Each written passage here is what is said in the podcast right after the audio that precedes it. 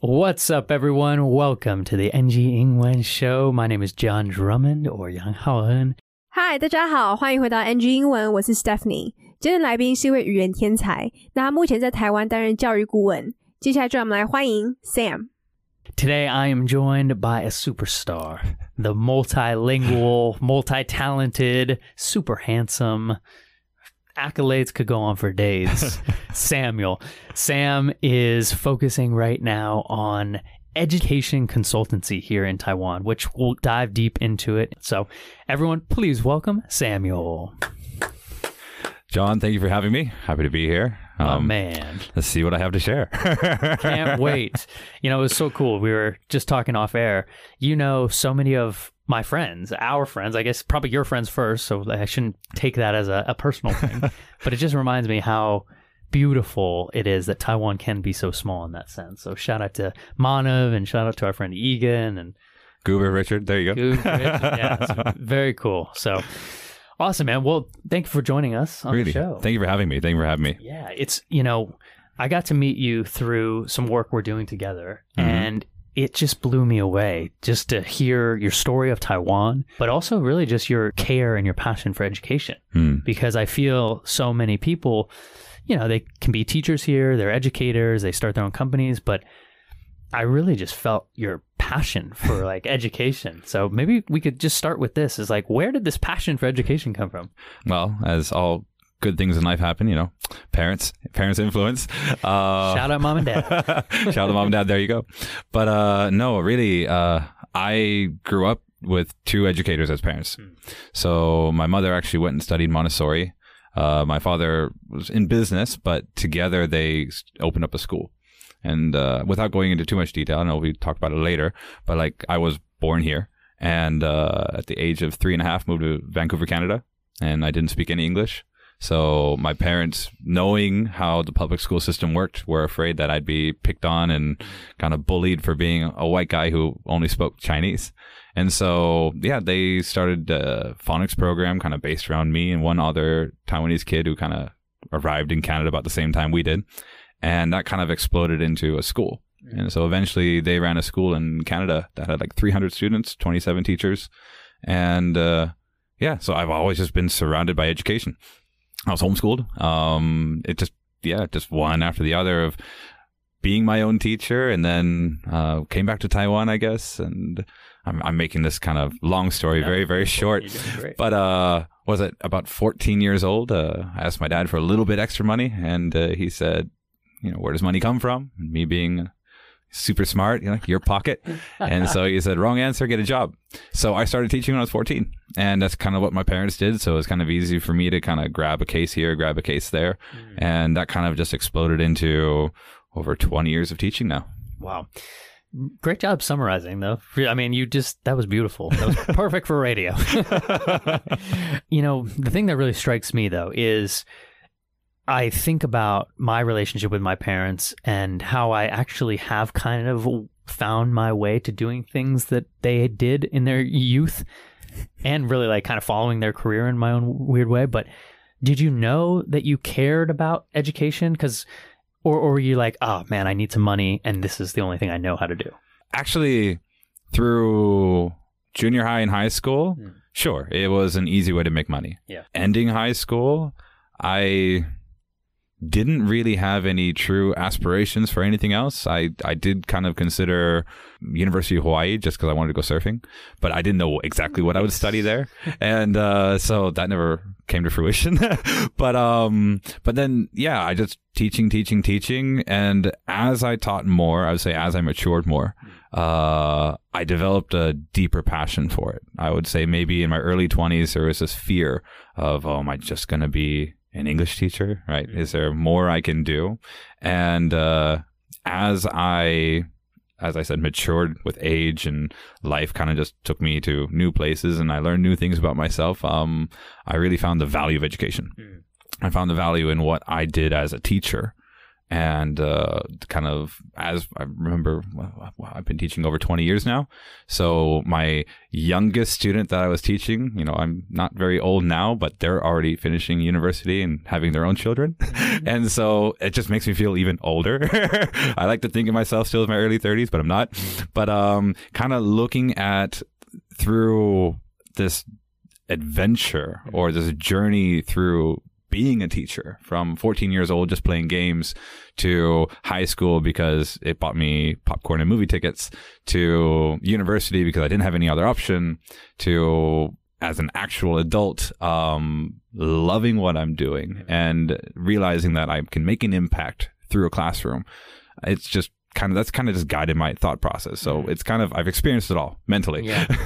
It's, it's, yeah. I mean, and you're saying it. And I think, I had that similar thought of, you know, am I going to be a teacher, you know, forever? But always loving the the process of seeing my students learn and grow and and never being like, oh, I want to be a subject teacher. I was like, I'm going to be a life teacher, mm-hmm. you know, and just and get to grow with these these students. And so I love that, and I'm happy that you've really found your way. And I still feel it. And you know, I'm a I'm a big feely guy. My audience knows, and I can just feel your your passion for it still. So I'm really happy that seems like you kind of you created you know you you you let that fire continue to burn you know mm-hmm. how to mm-hmm. fan that fire i should say and so thinking about that you have a ton of perspective in the sense of teaching in canada but also teaching in asia really taiwan specifically what are some things maybe that you feel are why you're here now focusing so much more on it really starting the consultancy business and working with different schools and different companies is there something that you want to do differently or, or help instill, or what do you think now? What's your perspective on that?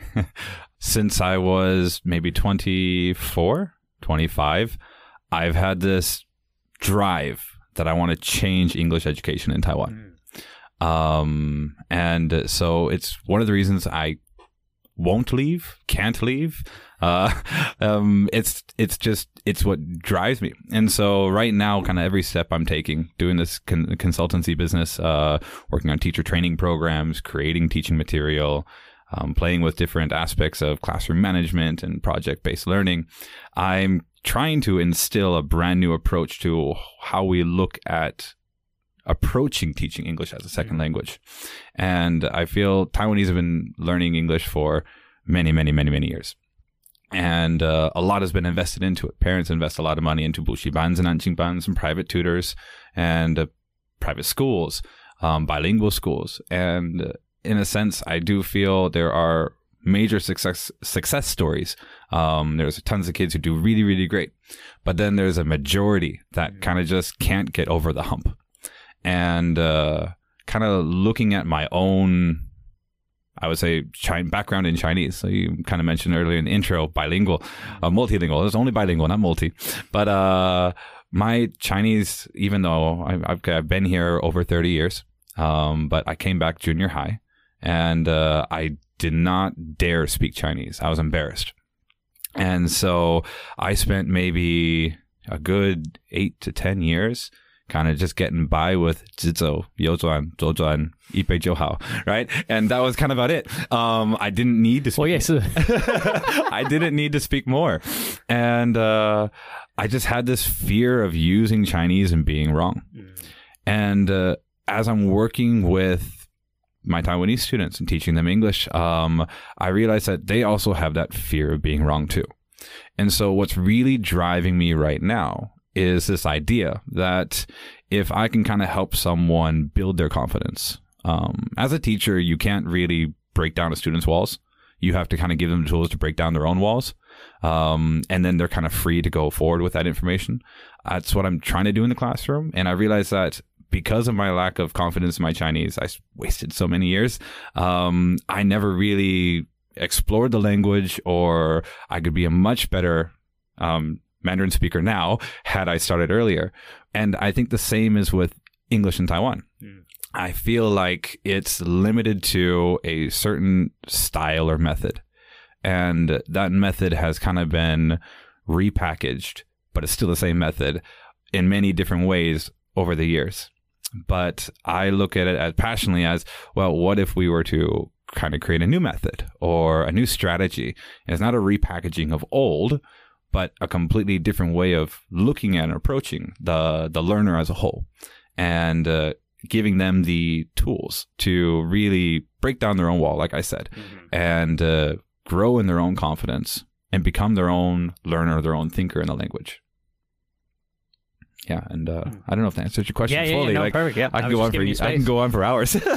no, I, I love it, and I think you know, just just summarizing that in my own words here is just understanding the the idea that you were fearful of Chinese, and I imagine a lot of Taiwanese are fearful of the English, and yeah, and it's it's so true because I I can relate to that with my own Chinese. It's like I'm an adult, I don't want to sound like a, a child and say something, you know, and and so I'm imagine that's a pretty that's a great realization that you had, and I love that you're really trying to now give students of all ages the tools to break down their own barriers and build confidence themselves. Yeah, and I think tool I, I I actually constantly use this. Um, I fully believe that English is not the answer. You know, uh, I make the joke with a lot of my clientele that like uh, I know a, a lot of you know English first language English speaking people in the United States who don't have jobs or are homeless. It's not because you speak English that you succeed. Um, English is just one of the many tools that is you can kind of put under your belt or into your resources that you can use for success in many different areas in your life. And so making English, I'd say the the end goal um, is limited. But if you kind of learn how to approach it or learn how to control it in a sense and use it properly, I feel then it opens up so many more opportunities for you that will actually lead you to, I would say, more successes or more opportunities down the road. Yeah. 来宾说，他对教育的热忱是受到他父母的影响，因为他母亲有学过蒙特梭利教育。那他父亲虽然是商人，但是后来也与他母亲一起经营一所学校。那来宾说，他在台湾出生的， 直到三岁才搬到加拿大的温哥华。那当时来宾完全不会说英文，所以他父母担心他进入公立学校的时候会被欺负。那因为身为白人的他，当时只会说中文，所以他父母就建立一个自然发音课程，同时也让一位来自台湾的小孩一起学习。那这套系统最后演变成一所学校。那父母就在加拿大经营这所学校，总共有大约三百位学生跟二十七位老师。那他也分享，他一直以来都是在家自学的。那他会开始教课的原因，是因为当时他在十四岁的时候回台湾，那当时他想要跟他父亲拿一点钱，但他父亲就跟他说，他需要工作才会有钱，所以他就开始教课了。也因为他父母给他的环境关系，所以要找学生对他来说并不困难。但没有想到这一路教课就是教了快二十年。那来宾说，他在国高中的时候，他觉得教课是一个赚钱的好方法，尤其因为他自己本身没有什么其他的志向。那他曾经想过想要去夏威夷大学读书，但他也不知道读什么科系，他只是为了想要去冲浪而已。所以这后来就当然没有实现。那来宾也说，他在教学的过程当中，随着年纪、思想越来越成熟的时候，他在渐渐的发展出对于教育更强烈的热情。因为他找到了教育的意义以及当老师的价值。那来宾说，他在二十四、二十五岁的时候，其实就有动力想要改变台湾的英文教育方式。所以，他现在的顾问公司主要就是建立老师的训练计划以及课程，还有创造一些教育题材。那他也试着用不一样的角度跟方式，像是专案制的学习。来宾认为，台湾一直以来都有在学习英文，而且家长也很愿意花钱在补习班、家教、私立学校等等的。那虽然说有些学生学的英文能力非常好，但是其实大部分的人还是不会说或是不敢说。那像来宾自己刚回台湾的时候，也遇到不敢说中文的问题。那大概有八到十年的期间，只用最基本的中文在过日子，因为他怕自己说错。那后来他发现，他台湾学生在说英文的时候，也会担心自己说错。所以他的目标就是帮助这些学生建立自信。而且身为老师的他，是需要提供给他们很多工具，让他们自己要度过这个难关。来宾认为，英文不是解决一切问题的方法。毕竟，在美国以英文为母语的人士，还是有很多遇到无家可归或是找不到工作的情况。但是，他认为英文会是一个可以帮助你拥有更多资源，而且如果好好使用的话，可以带给你更多机会的一个工具。那我们来复习一下刚刚来宾跟主持人提到一些片语跟词汇。第一个是 Montessori，Montessori，M O N T E S S O R I，意思是蒙特梭利教育。第二个是 Phonics。phonics，p h o n i c s，意思是自然发音。那第三个是 aspirations，aspirations，A S P I R A T I O N S，意思是志向。那最后就是 fruition，fruition，F R U I T I O N，意思是实现或是成果。那我们继续来听接下来的专访吧。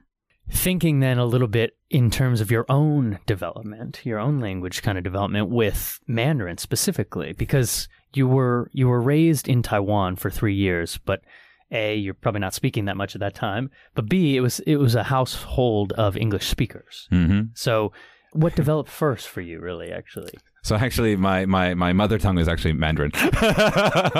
um, so amazing. my parents were missionaries originally uh, during the 80s here in Taiwan. And so it just so happened So they probably spoke Mandarin then too at that. my my mother spent nine years learning Taiwanese. Taiwanese. So Amazing. yeah, because like we were down in Taichung at that time, right? And so ah. so there's less Mandarin, a whole lot more Taiwanese. So my mother's Taiwanese is actually a whole lot stronger than her Mandarin. Um, if you hear her speak in Mandarin, you really feel like oh, ta fei sang Tai. but um, so yeah, my parents were working all the time, um, kind of doing their mission work and stuff. And so as an infant, uh, after I got well, maybe one years old.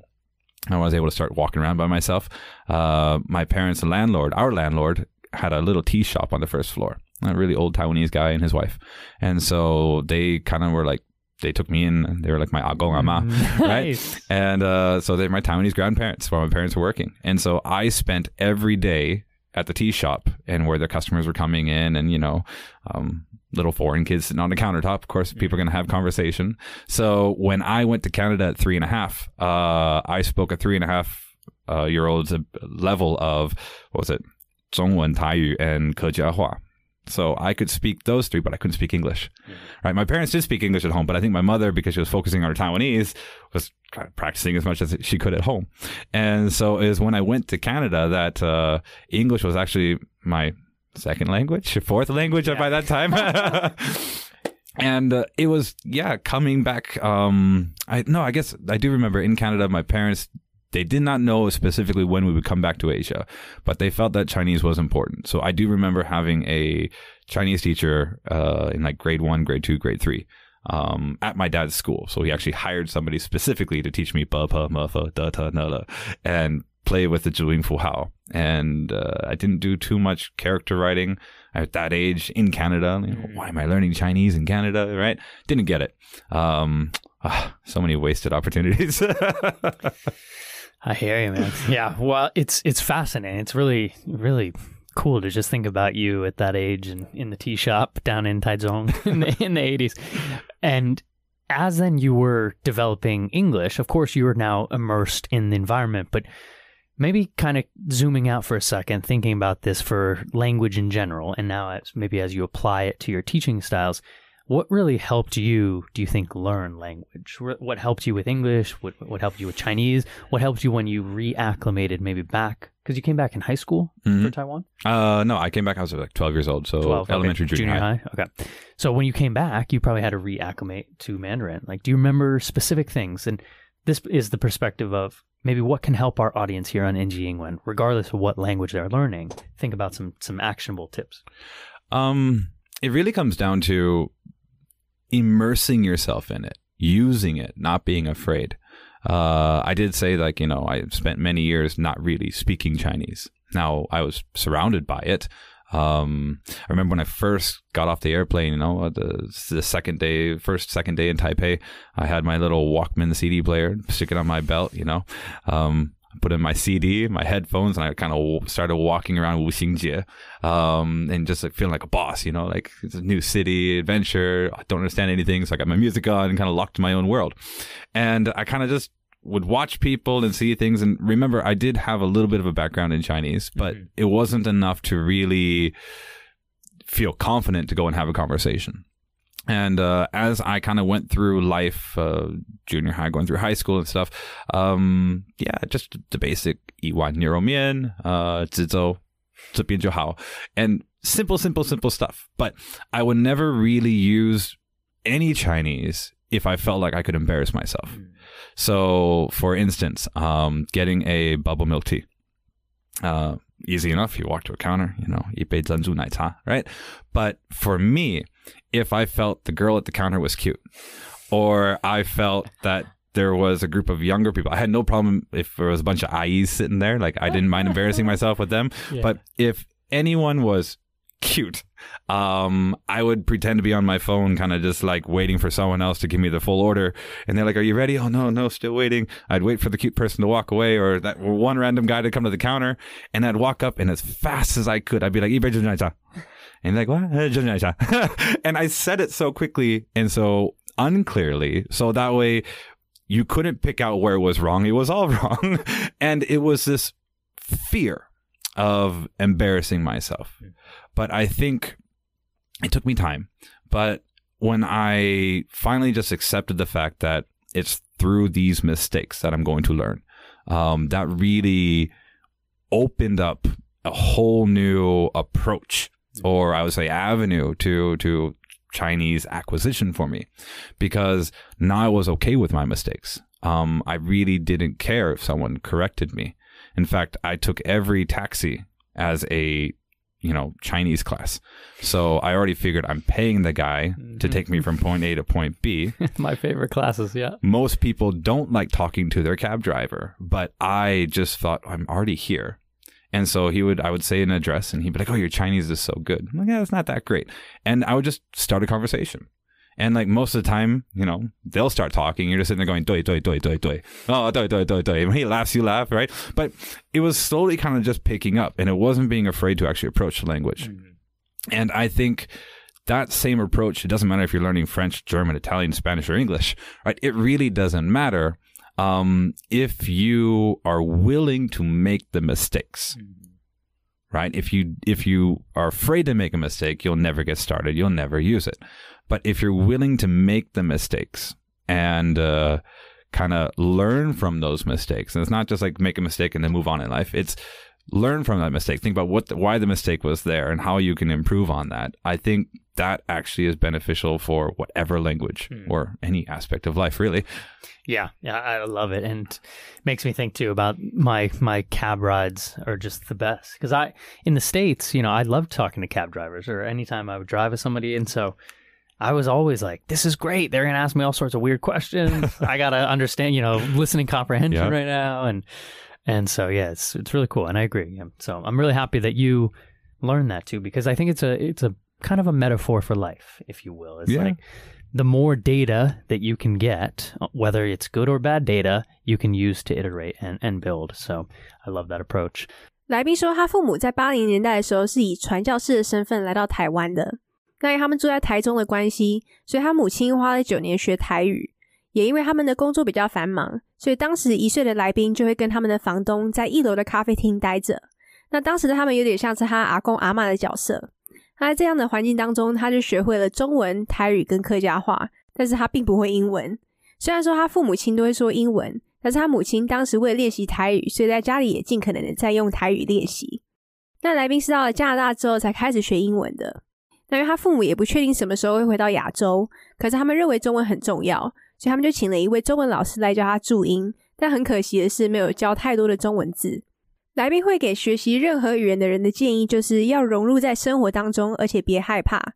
像他自己其实花了很多年的时间，担心自己会说错话或是被纠正，但是后来来宾才渐渐的接受，就是要从这些错误中学习。那他就开始利用坐电车的时间练习中文。那来宾认为，只要勇于犯错，而且会去思考该怎么去进步的时候，就已经非常有帮助了。这不仅限于学习语言当中，而是能够应用在生活当中哦。那我们继续来听接下来的专访吧。 Sam, you legend. Unfortunately, though, we're coming to the end here of the NG Ingwen show. And yeah, it goes fast. I know. I can't believe it. Can I But- come back? yes, you come back. You come back, absolutely. And a question I love to end the show with, though, is if you could go back and talk to a younger Sam, maybe when you were sitting in the tea shop in Taichung, would there be any advice you give yourself about language, life, business, anything? If I was to go that far back, I would I would probably go back to second grade Sam, and with that with uh, Penny Jiang, who was my Chinese teacher way back in Canada in second grade, I would probably one apologize to her for my bad attitude. Two, pay attention more because I could have used all those skills that she was trying to teach me that I was fighting um, right now.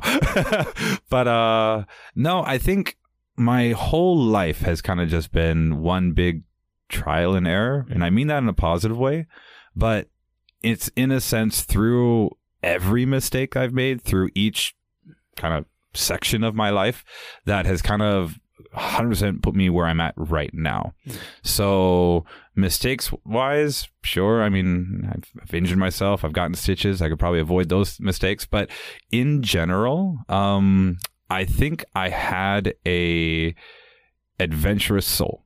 And I would probably said be more adventurous, probably push myself just a little bit more. Um, and uh, yeah, I think I'm pretty happy. like I just probably the Chinese. Uh, That's, that's all I can really think about right now. Everything else was needed as a learning experience for me. But um, I would just say probably just focusing on language as a ch- as a child. Like you know, it was important. I didn't know that I was going to be back in Taiwan many, many, many, many moons and years later. But um, had I taken it seriously then, oh, I could be so much further along in my. I could probably speak in Taiwanese right now to you, right? But uh, yeah, I would just say a younger version of myself. It would just be a matter of continue to ask why, continue to ask what for, what's the purpose, find the purpose, and kind of build off of that. Beautifully said. 来宾如果能够回到过去，给年轻的自己一些建议的话，他会想要回到二年级，先跟他中文老师道歉，因为他当时的学习态度并不好。 但他认为，如果他当时有好好学习的话，现在就轻松多了。那来宾也认为，他的人生就是在不断的尝试跟犯错，但他认为这是好事，因为他需要犯这些错误才能学习。来宾认为他自己算是一个很爱冒险的人，但还是会鼓励自己再多冒险一点。那他其实只有中文是他希望可以回到以前好好学习的东西，因为他也不知道过了这么多年后还会回到台湾。那他希望年轻自己依旧要保持好奇心。那我们就谢谢今天的来宾 Sam。Well, Sam, where can people find you online? Maybe where could they reach out to you for any of your awesome services? LinkedIn is probably the absolute best way to get hold of me. Uh, you can find me at Samuel Dulaney. Dulaney is a D U L A N E Y, and uh, my Chinese name is Du San Mu. Mu Tu Du. Du San Mu. So yeah, uh, you'll find me on LinkedIn. I think I'm probably the only Samuel Delaney with Du San next to it. It's not too hard to find. I love it. Awesome, Sam. Well, thanks for making some time today, and we'll talk to you next time. John, thank you for having me. See you soon. All right, everyone. Thank you for joining us on the NG Ingwen Show. Please go follow along with Sam on LinkedIn or myself, John Drummond89 or Yang Haoen. All right, everyone. Stay curious, stay hungry, and keep learning. We'll talk to you next time. Much love. Peace. All right. Well, that is our NG Ingwen show for today. We hope everyone enjoyed listening to that. You can connect with us on Facebook, Instagram, YouTube, and now Spotify. You can search NG Ingwen or you can search on IG NG English ICRT. And don't forget to tune in every Wednesday morning from 6:30 to 7 and Wednesday night from 9 to 9:30. We'll catch you on the next episode. Bye-bye.